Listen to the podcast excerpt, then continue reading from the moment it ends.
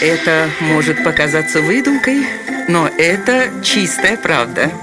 Удивительные истории на радио 1. Знаете, кто больше всех не любит новогоднее обращение президента Российской Федерации к народу?